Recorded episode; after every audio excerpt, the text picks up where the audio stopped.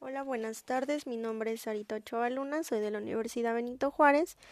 Y bueno, eh, a continuación explicaré y, hablaré sobre un, mi caso clínico para mi proyecto.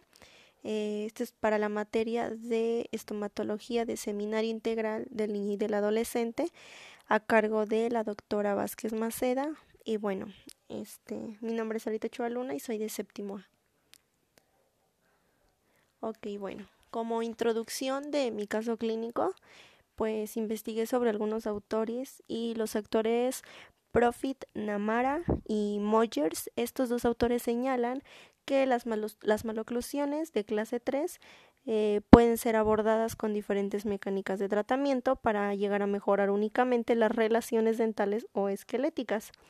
Otro autor llamado Echeverría Moulas, eh, este denomina a la maloclusión donde es de carácter cuando es de carácter esquelético, este es caracterizado por cuando hay una desarmonía anteroposterior del tamaño y o de la forma maxilar y la mandíbula. De forma simple, pues es más pequeña o es más grande. Entonces, este igual puede ser combinada que la que el maxilar sea o más pequeño y la mandíbula sea más grande. Bueno, eh, en mi caso clínico eh, fue una paciente femenina de 8 años con un perfil recto. Eh, no refiere tener malos hábitos que hayan generado este, pues esta maloclusión.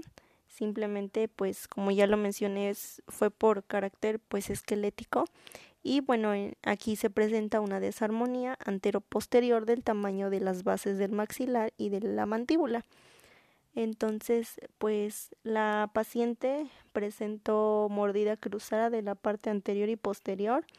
Eh, como ya lo mencioné, es clase 3 y del, en relación canina y molar es bilateral eh, también presentó mordida borde a borde anterior, la arcada superior presentó dentición mixta y los premolares en muy mala posición por falta de espacio. Bueno, se hicieron radiografías intraorales, oclusales, eh, inferiores y hay presencia de permanentes, de dientes permanentes.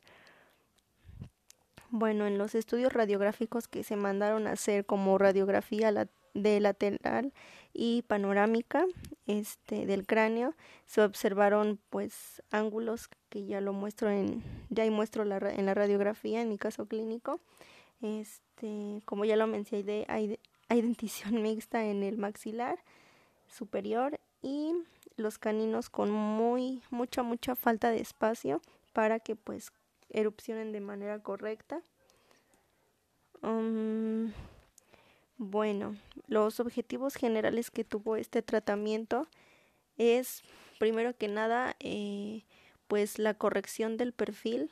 Esto vendría siendo refiriéndose más a la parte facial, ya que en las fotografías que coloqué, pues la niña se ve con la mandíbula un poco, pues, sobresaliendo. En cuanto a lo dental, bueno, pues es la corrección de la mordida cruzada eh, tanto anterior como posterior, el apiñamiento de ambos maxilares, que es lo más importante, que los dientes pues que erupcionen adecuadamente, este también lo que se busca se buscaba lograr en este tratamiento pues es la obtención de la clase 1 canina bilateral, porque recordemos que la niña pues tenía clase 3. En la parte funcional eh, pues se buscó como objetivo lograr la correcta intercuspidación y la guía de desoclusión canina y incisiva. Bueno, pues ahí se presentan las las imágenes del antes ya con la máscara, con los con la aparatología y este en cuanto al aparatito que se puso en el maxilar superior, se logra se logró aumentar la anchura del maxilar, del maxilar y con esto pues nos ayuda a que los caninos que no podían erupcionar bien pues fueran erupcionando de manera correcta.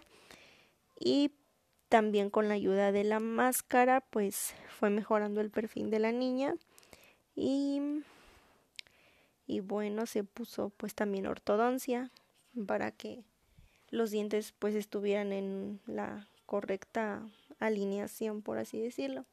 Como resultados, bueno, en el examen clínico extraoral final que se realizó, eh, se observaron pues tan solo en las fotografías de frente, tanto de perfil, totalmente la niña cambió su perfil, la posición de su mandíbula, su sonrisa, eh, ya ahora sí tiene simetría em, y pues bueno, la imagen que se proyectó del perfil pues fue alcanzado. Posteriormente puse las fotografías intraorales, hay una adecuada oclusión, tanto de frente como de las partes laterales. Si teníamos clase 3 en molares y caninos, este, pues ya ahora eh, quedó en clase 1, que es la correcta. Y bueno, en las fotografías intraorales se observa y se ve. Y ya por último se realizó una radiografía lateral de cráneo y, ahí se, se, observa la relación anteroposterior de los, de los maxilares del paciente. Y bueno, como resultado final, el tratamiento fue de duración de dos años. Finalmente la retención se indicó, en la retención se, se indicó el uso de un retenedor. Esta es una fase, ya es como la última fase de un tratamiento, ya que se quita la aparatología y todo eso, pues ya nada más se manda a hacer un retenedor para que pues de esta forma no se muevan los dientes. Eh, tanto en superior como en inferior se hicieron. También se hizo un retenedor fijo de canino a canino superior. Eh, y esto, bueno, es para su uso nocturno únicamente. Y bueno, pues el antes y el después puse de las fotografías. Y bueno, como conclusión, eh, puse que en este caso clínico se utilizó el camuflaje, ya que es un tratamiento para corregir todas las maloclusiones de clase 3, que es cuando la mandíbula pues está un poco este hacia adelante. Y bueno, estas pueden ser abordadas de diferentes mecánicas. El tratamiento para mejorar con la nueva colocación de los dientes en los maxilares, de modo que haya una oclusión aceptable y, y sobre todo un aspecto estético facial.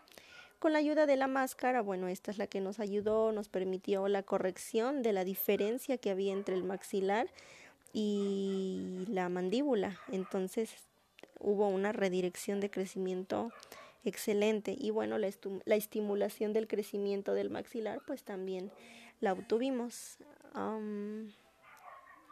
es importante realizar diagnóstico, un buen diagnóstico a temprana edad para, pues bueno, dar un tratamiento temprano y oportuno, ya que esto nos va a brindar mayor éxito en las maloclusiones de clase 3.